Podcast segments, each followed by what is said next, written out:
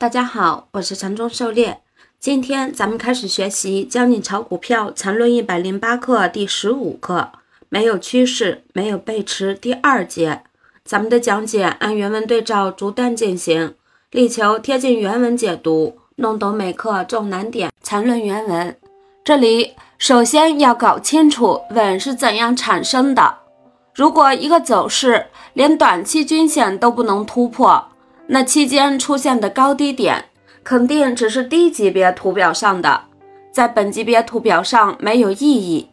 当走势突破短期均线却不能突破长期均线，就会形成飞稳；当走势突破长期均线马上形成陷阱，就会形成纯稳；当走势突破长期均线出现一定的反复，就会形成失稳。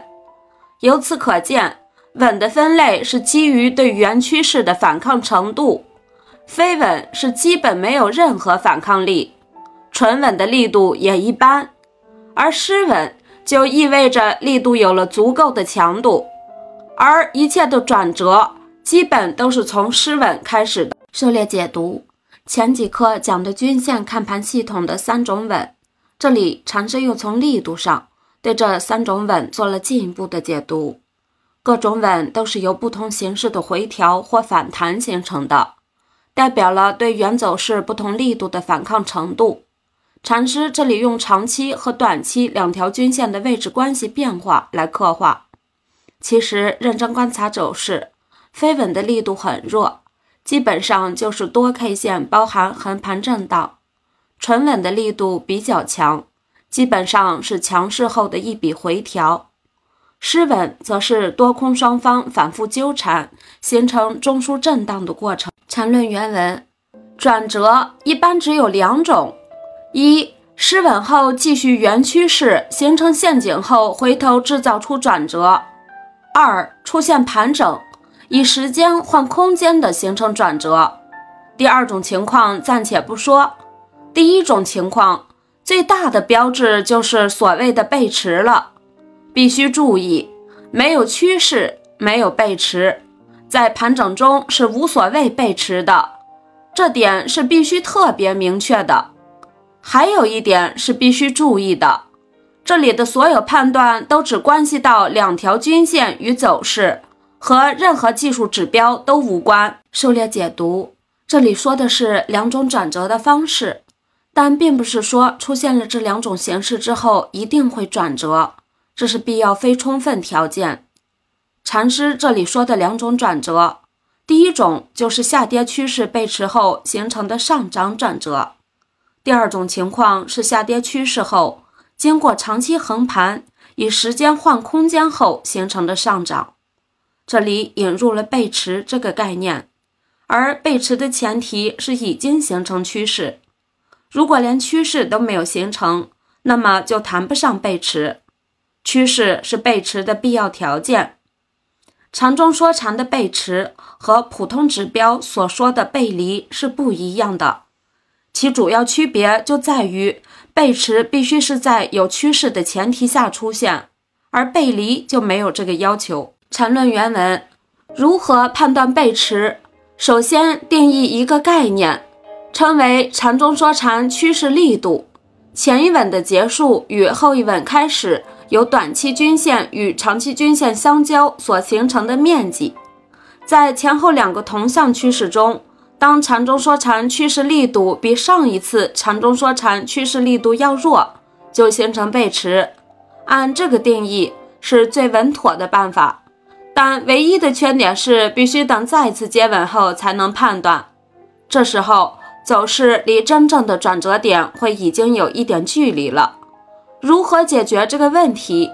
第一种方法，看低一级别的图，从中按该种办法找出相应的转折点，这样和真正的低点基本没有太大的距离。狩猎解读，这里用趋势中两条均线稳前后围成的面积来作为力度，若前面比后面的力度小，则称为背驰，也就是对第二个失稳前后的两块面积进行比较。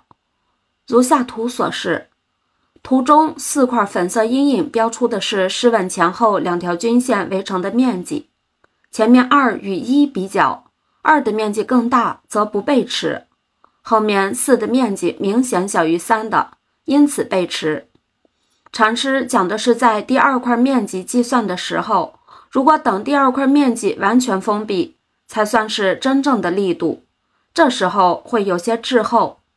这里禅师给出了一种类似于区间套的方法，来当下的判断背驰。关于区间套的方法，后面课程会进行详细介绍。禅论原文。还有一种方法，技巧比较高。首先，再定义一个概念，称为禅中说禅趋势平均力度。当下与前一稳的结束时，短期均线与长期均线形成的面积除以时间。因为这个概念是及时的，马上就可以判断当下的禅中说禅趋势平均力度与前一次禅中说禅趋势平均力度的强弱对比。一旦这次比上次弱，就可以判断背驰即将形成，然后再根据短期均线与长期均线的距离，一旦延伸长度缩短，就意味着真正的低部马上形成。按这种方法，真正的转折点基本就可以完全同时的抓住。但有一个缺陷，就是风险稍微大点儿，且需要的技巧要高点儿，对市场的感觉要好点儿。狩猎解读，这里给出了一种平均力度的计算方法：面积除以时间。这里是用的两条均线围成的面积，还有后面使用的 MACD 黄白线围成的面积。介绍一种面积的近似计算方法，就是把单位宽度看成一，那么把所有每个单位对应的均线的数值差高度累加起来的总长度，就可以近似的当做面积来比较。而平均力度就是除以时间就可以了。直观的讲，就是说，当两条均线靠近，柱子变短时，有可能要形成背驰了。缠论原文：纯粹的两条均线的 K 线图就足以应付最复杂的市场走势了。当然，如果没有这样的看图能力，可以参照一下技术指标，例如 MACD 等。关于各技术指标的应用。以后会陆续说到。狩猎解读，我们常用的 K 线指标，比如均线、MACD、布林通道等，这些指标本身就有一定的参考价值，再配合禅师走势分类的思想，就会更加如虎添翼。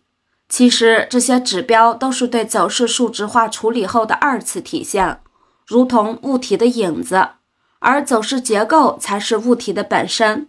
缠论技术分析就是直面物体本身，更直观准确。当然，这些指标都可以用来作为辅助判断。后续课程里，禅师会详细讲解的。